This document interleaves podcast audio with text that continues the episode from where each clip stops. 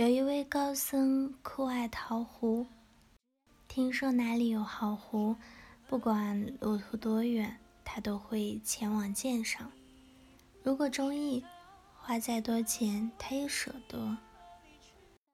在他所收集的茶壶中啊，最中意一只龙头壶。有一天，一个久未见面的好友前来拜访。他拿出这只龙头壶泡茶招待他。朋友对这只茶壶赞不绝口，关上把玩时一不小心将它掉落到地上，茶壶应声破裂。高僧蹲下身子，默默地收拾这些碎片，然后拿出另一只茶壶。继续泡茶，说笑，好像什么事也没发生过一样。事后有人问他：“这是你最钟爱的一只壶被打破了，你难道不难过吗？”高僧说：“事实已经造成，对破壶留恋又有何意？不如重新去寻找，也许能找到更好的呢。”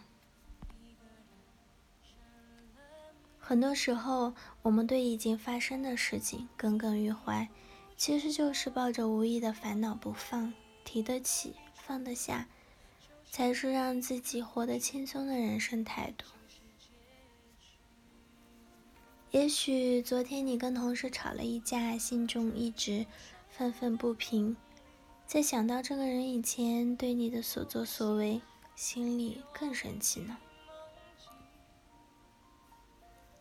然后你开始想要过会儿遇到他，你该怎么做？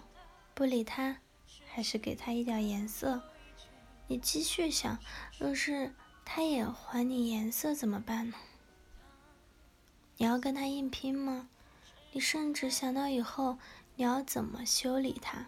总之，你从过去想到未来，始终带着愤怒的情绪。有位妇人向禅师诉说着过去种种的不平，我会难过，是因为那个人实在太过分了。禅师回答：“嗯，你的境遇的确悲惨，但你的痛苦难道不是你自己造成？你想一想，那个人和那些事都已经过去，你现在的痛苦从何而来？”还不是因为你自己紧抓着过去不放，不是吗？对方也许只伤害过你一次，你却在心中一而再、再而三反复想着，好像已被伤害过千百次似的。